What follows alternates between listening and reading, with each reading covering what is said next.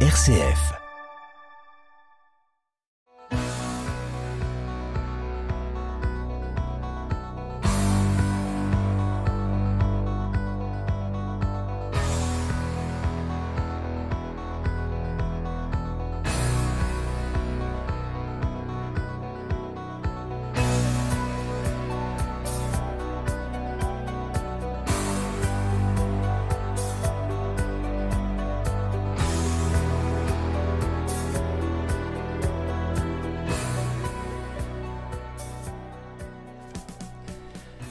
Bonsoir à toutes, bonsoir à tous. Je suis ravi, est-il besoin de le préciser, de vous retrouver pour En effet pour s'entendre, votre rendez-vous magazine du mardi soir à 19h15 et du samedi à 18h15. En effet pour s'entendre, l'émission qui est à l'écoute de toutes les actualités sans être sourde à leur caractère parfois dérisoire.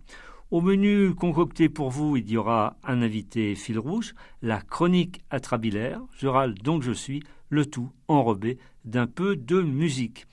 J'espère que vous avez passé une, excellente semaine, ou pire, une passable semaine, et puis si vraiment elle n'a pas été terrible, eh bien moi je vais m'efforcer de vous faire passer une bonne soirée. Ce soir, je reçois pour vous Olivier Siechelski, scénariste, réalisateur de plusieurs courts-métrages, producteur de documentaires pour France Culture il vient nous présenter son premier roman, Feu dans la plaine, paru aux éditions Rouergue Noir. Un roman en plein air, celui de la montagne qui très vite va devenir vicié pour son personnage principal. On y assiste en effet à un bras de fer entre un extérieur sauvage et un intérieur humain qui ne l'est pas moins, à une quête rurale existentielle. Stan, ancien militaire au lourd passé, traumatisé par la mort au front de sa bien-aimée au Mali, a trouvé refuge dans les Alpes du Sud dans un chalet à l'écart de la civilisation. Il y savoure le silence, les plantes, la nature, les animaux environnants et retape peu à peu sa maison. Mais un jour, sans sa permission, on ouvre un chemin sur son terrain, les chasseurs veulent empiéter sur son territoire. Un certain nombre d'incidents de plus en plus tragiques vont suivre. Peu à peu, la violence que Stan voulait fuir le rattrape, sa part d'ombre vient au galop. Dans une nature tourmentée, en fuite, il va se transformer en animal féroce, à la fois gibier traqué et prédateur. Le roman est une immersion absolue dans une âme perdue, mais aussi dans un paysage ennemi-ami. Nous retrouvons Olivier Siechelski en duplex de la région parisienne. Olivier Siechelski, bonsoir. Bonsoir Yannick Blavette. Soyez le bienvenu dans En effet pour s'entendre. Merci à vous, merci de me recevoir. Mais avant de dialoguer longuement avec vous, il y a une tradition dans cette émission, c'est de commencer avec la chronique atrabilaire. Je râle, donc je suis.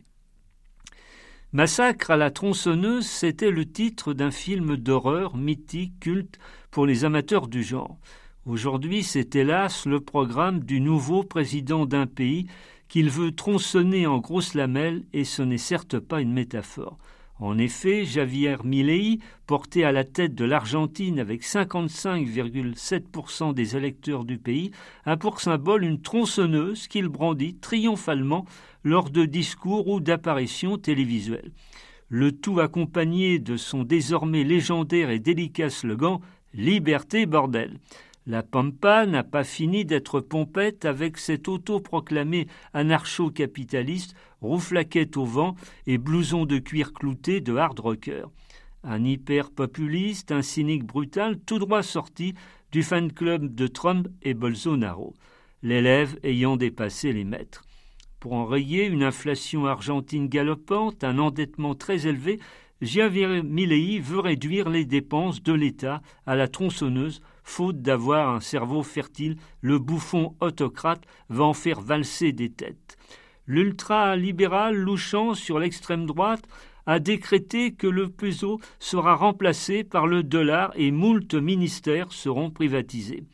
Au futur et hallucinant menu de l'agité du bocal qui sait si bien noyer le poisson, le révisionnisme sur la dictature militaire argentine, un climato-scepticisme ayant pignon sur rue, son tropisme pro-armes, la libération de la vente d'organes, tout en célébrant les antivax et anti-avortements.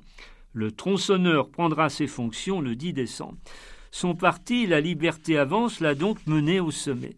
La liberté avance vraiment ne serait-elle pas plutôt en train de rétro-pédaler avec un dopé de l'allumage toxique à l'insu de son plein gré? Un parti de rire jaune et un histrion hystérique dont le principal et sinistre gag est son incroyable élection. Même l'intelligence artificielle n'aurait jamais pu imaginer un candidat pareil et encore moins sa victoire. Avec Milley et son absence tragique de cellules grises, l'Argentine est dans une prison idéologique et économique pour un très long moment. Nous voilà donc avec un clown sans talent, pouvoir dont le nez rouge n'annonce certes pas l'ivresse des sommets politiques et philosophiques. Plus dur sera la chute, mais parfois les électeurs ont l'esprit d'escalier. En lui hissant à la première marche des dictateurs potentiels, ne leur est pas encore revenu en tête les anciens demain en race gratis à la barbe de toute démocratie, n'oubliant pas de scalper la pourtant déjà très forte calvitie éthique et idéologique. L'Argentine symbolise entre autres le tango ténébreux et tourmenté. Milei l'entraîne maintenant vers une danse morbide des canards dont les corps continueront d'avancer la tête coupée, une véritable boucherie pouvant rendre véganes les plus accros de l'entrecôte. En France, c'est un entre-soi au, au, bon sens du terme qui s'est tenu ces derniers jours. L'entre-soi de bonne loi des édiles en état de choc face aux incivilités et agressions physiques de plus en plus pléthoriques à leur égard. Ainsi s'est déroulé à Paris le 105e congrès des maires jusqu'au 23 novembre. Une nouvelle fois, Emmanuel Macron y aura brillé par son absence, envoyant en mission recommandée sa première ministre, une Elisabeth Borne, ne les, dépense, ne les dépassant pas, les Bornes, sous les, sous les recommandations d'un Macron plus que Borne, carrément aveugle, voire devant le courroux de maires en détresse. Ces, élus, jusqu'ici si populaires, vraiment pas motivés par l'argent, leur quotidien, souvent parasité par mille tracas, morts en ce moment la poussière et pas qu'un peu, sont victimes de violences, d'insultes, de menaces inacceptables. Ils sont devenus une nouvelle espèce de punching ball engendrée par l'intense crise sociale. Selon le président de l'Association des maires de France, AM, F, le républicain et maire de Cannes, David Lisnard, on compte une moyenne de 40 démissions de maires chaque mois, le double de, de la décennie précédente. Outre la violence physique de leurs concitoyens, s'y ajoute une papasserie aliénante et des subventions en diminution. Bref, les maires se sentent incompris, rejetés, laissés pour solde de tout compte par Emmanuel Macron. Eux ont les mains dans le cambouis chaque jour, alors que lui laisse le moteur de sa Rolls élyséenne à ses manants, ignorant leur circuit truffé de sens interdits. Au secours, crient les maires en substance, et Macron n'a pas son kit de survie.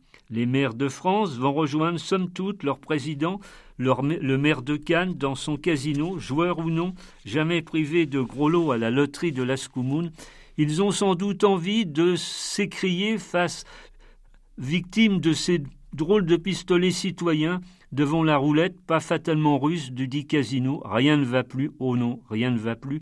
Les impairs s'accumulent et les maires n'arrivent pas à capter l'attention du père de la nation, Emmanuel Macron. Métier souvent bénévole, le maire va peu à peu devenir une fonction voie de disparition, remplacée par des milices d'autodéfense, comme dans le pire film d'anticipation. N'en doutez pas, le cauchemar est en marche, ne rêvons pas. Terminons notre chronique atrabilaire par un sujet a priori plus léger. Il concerne un de nos acteurs les plus populaires du cinéma français, Pierre Richard.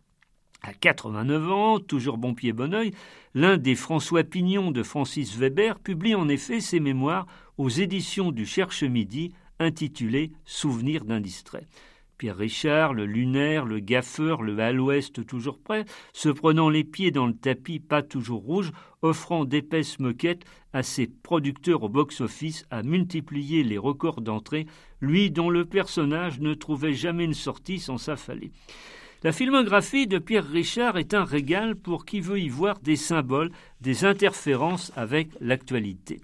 Les titres de ces films sont autant de pierres à sa popularité personnelle, mais aussi au contexte déliquescent actuel, politique, sociétal, moral, etc. et plus si affinité. Le grand blond avec une chaussure noire pourrait être par exemple Jordan Bardella, le juvénile, le juvénile patron du Rassemblement national, teint en blond peroxydé, boitant avec son unique chaussure noire, n'arrivant pas à dire clairement que son ancêtre, Jean-Marie Le Pen, était antisémite. antisémite. Autre film de Pierre Richard, Je ne sais rien, mais je dirai tout, pourrait avoir le visage de Pascal Pro sur CNews dans leur dépôt. La moutarde me nez irait comme un gant à Jean-Luc Mélenchon, colérique professionnel. Les fugitifs, Olivier Faure et les socialistes voulant quitter la NUBES. Un nuage entre les dents, Jacques Attali, Alain Minck, célèbre conseiller des princes républicains, l'un de gauche, l'autre de droite, croyant toujours faire la pluie et le beau temps dans les hautes sphères du pouvoir. La carapate possible au gouvernement avec des baskets, pointure 49.3, je suis timide, mais je me soigne, la démocratie en péril partout sur la planète. C'est pas moi, c'est lui. Dupont-Moretti, à son procès, le distrait.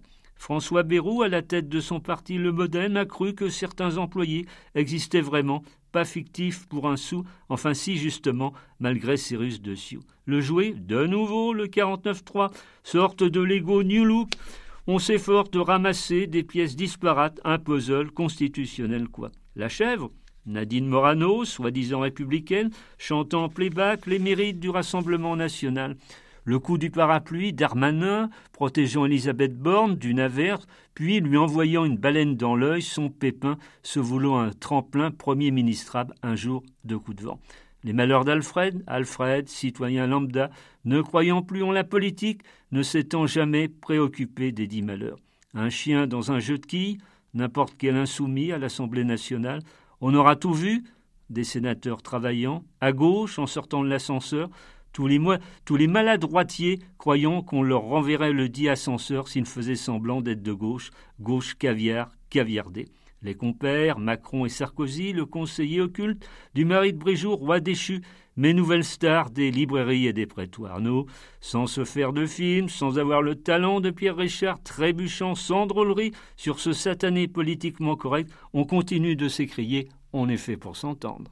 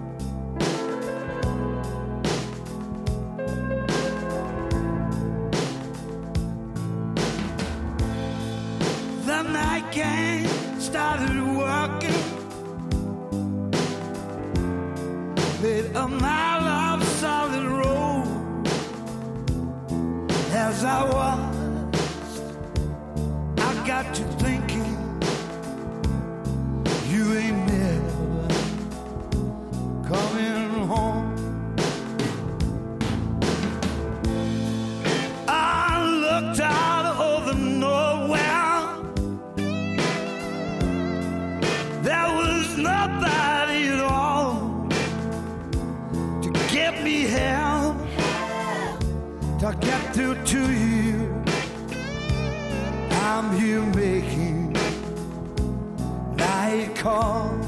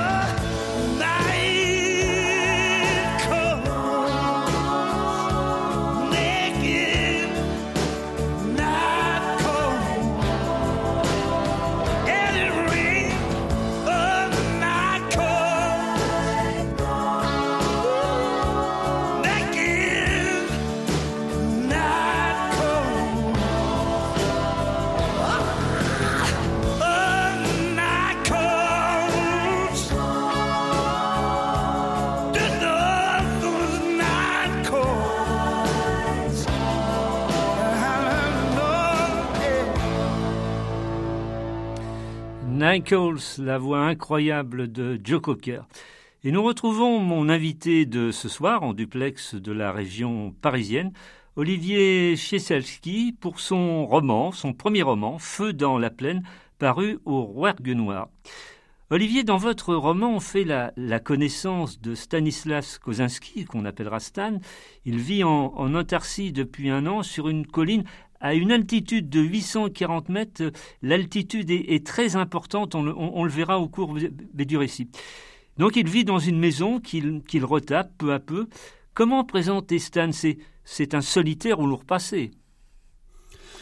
Oui, c'est un, solitaire, c'est quelqu'un qui aspire à, à une tranquillité euh, euh, assez radicale, puisque effectivement, il a tendance à euh, échapper, comment dire, éviter de plus en plus la compagnie des hommes, la compagnie de ses semblables. Il cultive son jardin, euh, petit à petit, euh, il descend de moins en moins souvent au supermarché du coin.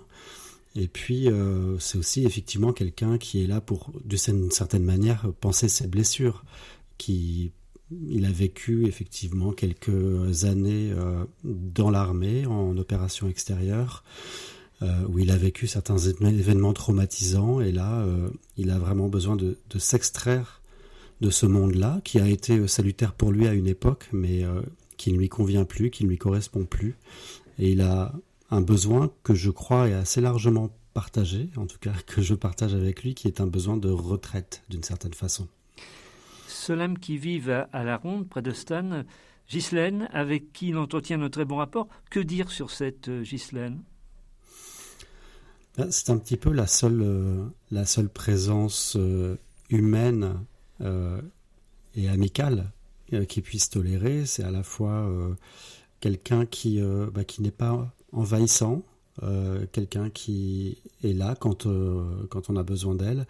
C'est aussi quelqu'un qui connaît mieux les environs que lui et qui connaît mieux, qui connaît mieux la terre, qui connaît mieux les outils qui permettent de travailler la terre. Lui, c'est quand même un étranger. Hein, il vient, il d'ailleurs. il, est, il débarque ici et il se rêve un petit peu en, en autarcique, en, en pionnier d'une certaine manière. Simplement, il n'a pas euh, toutes les connaissances que qu'a Ghislaine, il n'a pas les outils, donc elle va lui prêter une tronçonneuse, elle va lui prêter un motoculteur, elle va lui apprendre à reconnaître les champignons, des choses comme ça. Et euh, c'est une Ghislaine, c'est un petit peu euh, le genre de présence qui rend la solitude tolérable, si vous voulez, parce que la solitude absolue, elle peut être euh, très pesante. C'est d'ailleurs tout le paradoxe du personnage qui qui est en quête de solitude et qui, euh, une fois qu'il l'a acquise, une fois qu'il l'a conquise, peut parfois en souffrir. Vous savez, à la tombée de la nuit, euh, quand l'ombre monte et que euh, le silence se fait, euh, parfois la solitude, aussi désirée qu'elle a été, elle est, euh, elle est un petit peu euh, pénible à, à, à, vivre. Donc Stan entretient le, le minimum syndical de, de, contact avec les, les villageois d'en bas. Il intrigue, n'est pas marié, ne semble pas travailler. Une fois encore, c'est la chanson de Brassens. Les, les braves gens n'aiment pas qu'on suive une autre route qu'eux. Disons que ces braves gens ne sont pas euh, d'emblée hostiles. Euh, ils pas, euh, n'ont pas une aversion euh, particulière pour cet étranger qui, vient d'on ne sait tout, mais c'est vrai qu'ils sont curieux. Ils se connaissent tous, ils vivent tous là depuis longtemps. Et alors, ils connaissent des gens qui ont peut-être des résidences secondaires, il y a des gens de passage, mais lui, on ne sait pas trop ce qu'il vient faire. Il est un peu trop jeune pour être retraité. En réalité, il est retraité, mais quand on s'est engagé dans l'armée, on peut prendre sa retraite assez jeune. Euh, il ne travaille pas, on ne sait pas quelle est son, activité. Il est simplement euh, là pour. Euh, en fait, il, veut exercer le métier d'exister, tout simplement. Mais ça, ça n'est pas forcément compréhensible par tout le monde. alors, tant que Tant qu'on fait pas de bruit, ça va, on est toléré. Mais si, comment dire, si on l'ouvre un petit peu trop, parfois ça peut créer des frictions. Olivier Stone suit une, douce routine entre travaux dans la maison, jardin potager, l'observation des plantes et des animaux. Autour d'ailleurs, il s'est attaché à un certain Tarzan. Qui est ce Tarzan? Un Tarzan, c'est un, un marcassin qui s'est euh, qui s'est fait prisonnier tout seul, qui s'est enfermé dans une, qui s'est retrouvé prisonnier d'une clôture. Un jour, euh, Stan l'a trouvé là et puis euh, a eu l'idée, pas forcément très bonne d'ailleurs, de le nourrir et le, marcassin s'est attaché à lui. simplement, comme lui explique Ghislaine à un moment, ça n'est pas très prudent et c'est pas forcément la meilleure des choses à faire pour un animal sauvage que de s'habituer trop à l'homme surtout dans ces parages euh, où les chasseurs sont nombreux. Et puis un jour, Stan euh, découvre qu'on a ouvert en douce un, chemin sur son terrain. Son sang ne fait qu'un tour. Il va voir le maire, qui prétend n'être au courant de rien. Très vite, il a des, soupçons sur un certain Castagnari, euh, ce grand chasseur à qui personne ne peut rien refuser. C'est un peu le, baron du coin, quoi, avec des méthodes plus ou moins douteuses. Oui, c'est ça. C'est un personnage euh, qui est connu de tous, qui fait partie certainement du conseil municipal, qui euh, qui a qui possède une grande partie de cette colline, qui qui a construit des gîtes, qui peut-être y a aménagé euh, un camping, il, cultive des abricotiers, peut-être qu'il a un petit troupeau. Voilà, c'est c'est une, personnalité incontournable, y compris au sens propre, puisque pour accéder à, son terrain à lui, à sa maison à lui, Stan est obligé de passer sur cette route qui traverse euh, les terres de Castagnari. Donc c'est euh, encore une fois un personnage euh, qui, n'est pas en soi hostile, mais avec lequel il vaut mieux éviter d'avoir des conflits. Parallèlement, Stan loue un, terrain à un éleveur et et Mathilde, qui a à peine 30 ans, une bergère, s'installe dans une caravane à, proximité avec un grand troupeau. Entre Stan et, Mathilde s'installent peu à peu des rapports forts, mais très, très, très pudiques. Oui, tout simplement parce que euh, bah, c'est tout le paradoxe. Ils, se ressemblent tous les deux pour euh, leur goût euh, de l'isolement. Parce que si Mathilde est devenue bergère, c'est certainement parce qu'elle aussi éprouvait ce besoin de retrait, de solitude, peut-être cette fatigue de la ville aussi. Euh, donc c'est un point commun qu'ils ont tous les deux, mais ce point commun fait d'eux des solitaires, des personnalités un petit peu sauvages, comme on le dit, et c'est ce qui les empêche de... C'est à la fois ce qui les rapproche et ce qui les empêche de se rapprocher vraiment et d'avoir une connexion vraiment personnelle. c'est la rencontre un petit peu de deux personnalités taciturnes. Donc c'est pas euh, les meilleures conditions pour, euh, pour nouer des liens. Les choses se confirment, c'est bien Castagnari, Castac, comme on dit, qui a, qui a ouvert le, le, sentier sans la permission de, de, Stan. Pour lui et les chasseurs, Stan veut des excuses, lui interdit le passage. Bien sûr, cette affaire, ce, ce conflit larvé euh, ravive les affres de son passé, qu'on peut même qualifier de, de mes cauchemardesques. Et d'ailleurs, vous écrivez, Olivier, vous, vous décrivez son état d'esprit, mais désormais, je vous cite Repartir, ne plus être là, trouver un autre endroit, une autre solitude, ne plus être vu, s'épanouir dans la nature. En fait, il n'était pas le bienvenu ici. Il avait cru pouvoir vivre là sans jouer le jeu de la communauté humaine, mais la communauté humaine ne voulait pas de cela.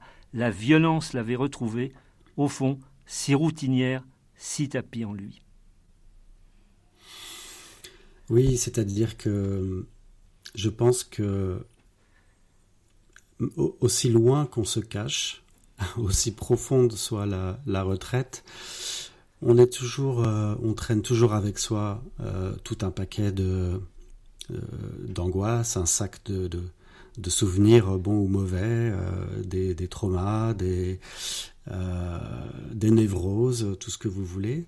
Donc finalement, l'appel de la forêt ou l'appel du large ou l'appel de la solitude souvent sont des solutions illusoires et dans le cas de Stan, la violence qui est, euh, en tout cas, je parlerai peut-être plutôt de, de colère. La colère, la révolte qu'il a cru euh, endormir en venant se, se, retirer, là, elle n'attend en fait que l'occasion de se, de se réveiller.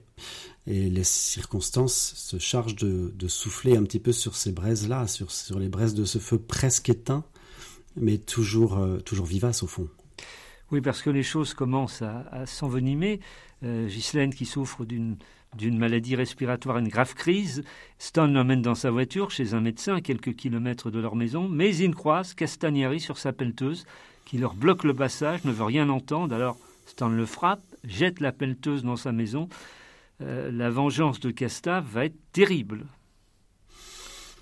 Oui, c'est ce sont les circonstances dont je parlais. C'est-à-dire que normalement, euh, disons, oui, en temps normal, Stan aurait euh, peut-être euh, négocié, discuté, palabré. Simplement, là, il n'a pas le temps. Il y a une urgence. C'est une urgence vitale. Ghislaine est en, danger de, mort. Il faut l'emmener à l'hôpital le plus proche. Et puis, l'hôpital le plus proche, ben, il est loin.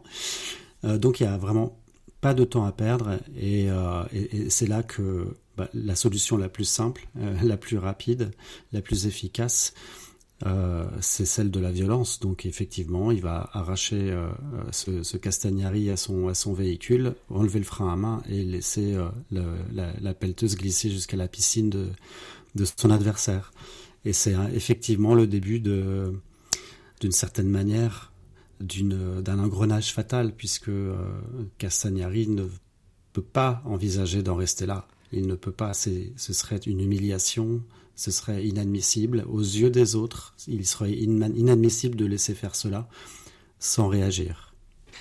Évidemment, Olivier, je ne vais pas déflorer le, suspense, la suite de l'histoire. Simplement, ce qu'on peut dire, c'est qu'un soir, un groupe d'hommes armés débarque chez lui, brûle sa maison, le voilà obligé de, de fuir, contraint de se cacher. Et pour Stone, eh bien, euh, sa survie, manger euh, seront maintenant ses, uniques préoccupations. Le, contact avec le monde sauvage va faire ressurgir peu à peu euh, l'animalité qui est en lui.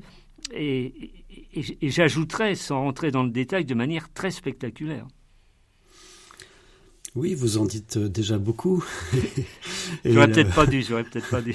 non, vous, en avez très bien parlé dans votre introduction, euh, avec des mots choisis euh, et, des allusions à la fois précises et indéchiffrables pour qui n'a pas lu le livre. Mais c'est vrai que c'est un cet itinéraire est à la fois géographique, c'est-à-dire que l'intrigue va se déplacer, comme vous l'avez suggéré, de, d'altitude en altitude, de plus en plus haut, dans un univers euh, naturel euh, de moins en moins foulé par les, pas des hommes, c'est-à-dire que à mesure que Stan avance, il y a, les chemins s'effacent, il n'y a plus de noms de lieux, euh, il n'y a plus de traces d'élevage ou d'activité humaine, et au fur et à mesure, son, comment dire, c'est,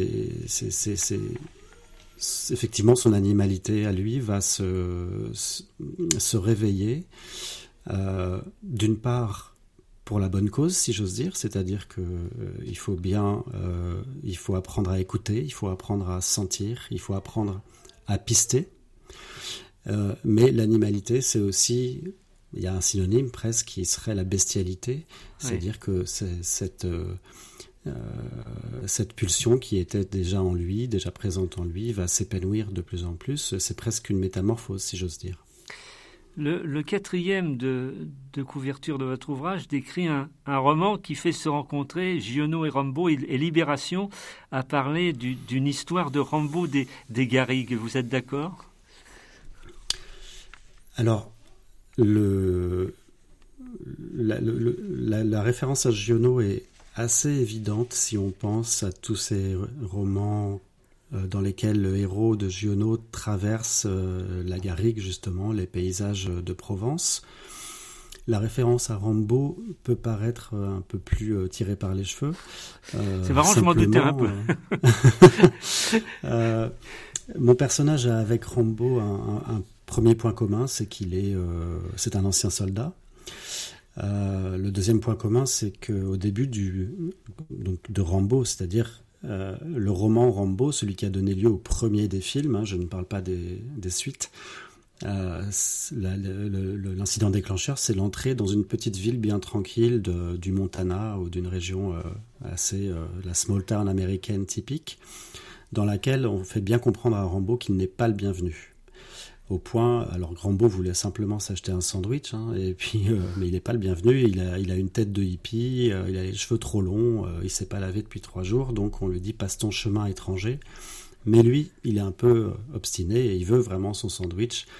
On l'enferme et les brimades que lui font subir les, les policiers réveillent en lui des traumatismes subis à la guerre au Vietnam et c'est là qu'il devient violent et que le film devient un film d'action un petit peu moins intéressant que, que, son début, mais je trouve le, début de Rambo très beau et ses paysages aussi. Donc euh, la comparaison n'est pas, n'est pas dénuée de sens.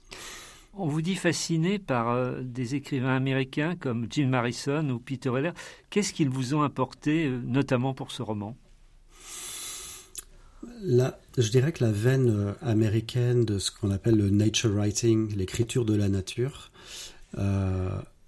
a cet intérêt de d'être au plus près de la matérialité du monde naturel, de, le cycle des saisons, euh, le, cycle, le cycle des plantes. Ce sont des, livres qui très souvent sont presque dénués d'intrigue, mais qui arrivent à captiver par la précision et la justesse et la contemplation dont ils font preuve dans leur description justement des rapports entre entre l'homme, généralement entre celui qui raconte et, euh, l'univers euh, et le monde naturel. Ça, c'est quelque chose qui m'a beaucoup influencé, même si euh, je ne voulais pas me passer d'une intrigue. C'est-à-dire que c'est comme si j'avais fait une sorte d'hybridation ou de métissage entre deux influences le nature writing, cette description minutieuse des cycles de la nature et de la vie quotidienne euh, euh, loin du monde, enfin loin du monde des hommes en tout cas, et euh, une littérature qui s'apparente davantage au roman noir, où l'intrigue est, très importante, où on a envie de tourner les pages, où on a envie de suivre, on se pose page après page la question de savoir quelle décision va prendre le héros, qu'est-ce qu'il va faire, comment il va se sortir de ce mauvais pas. Donc voilà, j'ai pris le nature writing comme euh, socle, comme, euh, comme terreau, et puis j'y ai injecté un, désir d'intrigue. On l'a vu, Stan est, traumatisé par la perte de Najima, militaire elle aussi, la, la femme euh, qu'il aimait, tuée au front Mali. Un amour visiblement intense, mais je me suis demandé si cet amour n'avait pas été que platonique, voire non déclaré. Ah, vous êtes un lecteur extrêmement fin et observateur. Euh, en effet, euh, l'idée que je me fais de cette relation, en tout cas, est vraiment, euh, oui, c'est une relation peut-être, je dirais même peut-être d'autant plus intense qu'elle ne s'est pas déclarée ou qu'elle ne, qu'elle n'est pas allée au bout, qu'elle ne s'est pas épanouie, qu'elle ne s'est pas traduite par une vraie relation intime et amoureuse.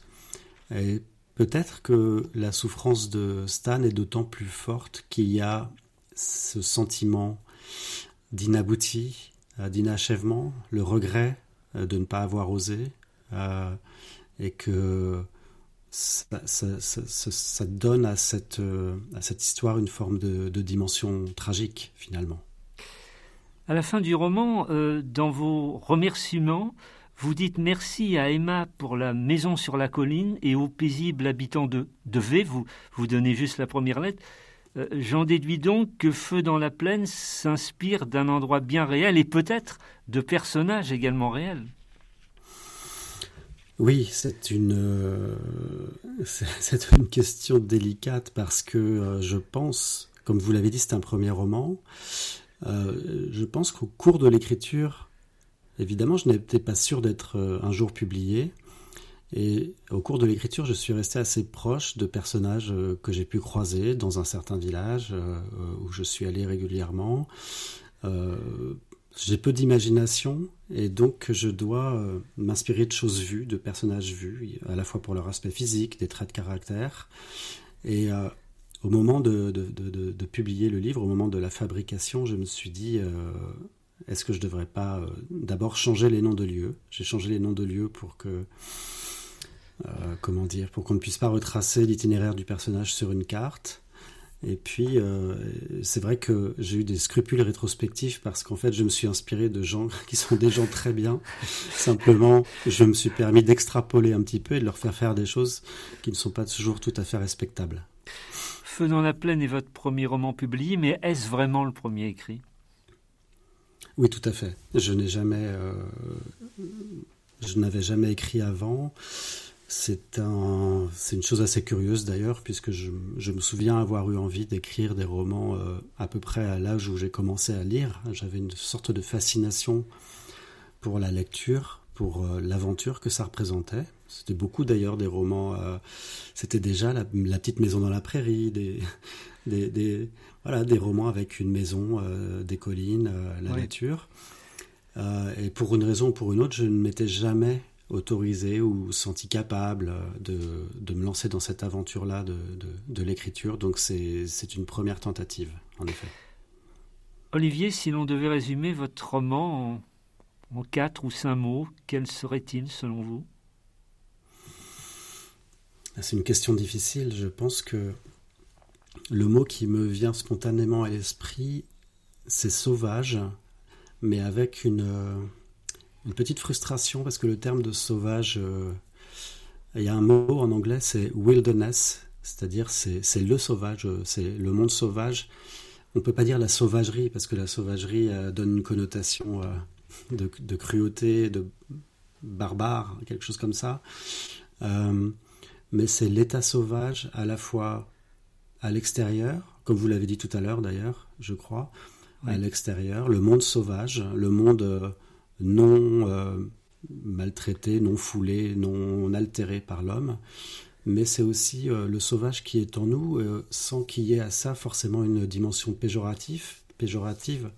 Simplement, je crois qu'il faut reconnaître en soi la part de sauvage, la part d'ombre aussi, euh, pour qu'elles ne finissent pas par nous, par nous dévorer. Et je pense que c'est un petit peu ça l'écriture aussi, c'est-à-dire euh, regarder au fond de soi ce qu'il y a de, ce qu'il y a de sauvage, et puis le, en faire quelque chose, euh, en faire quelque chose de beau, si possible.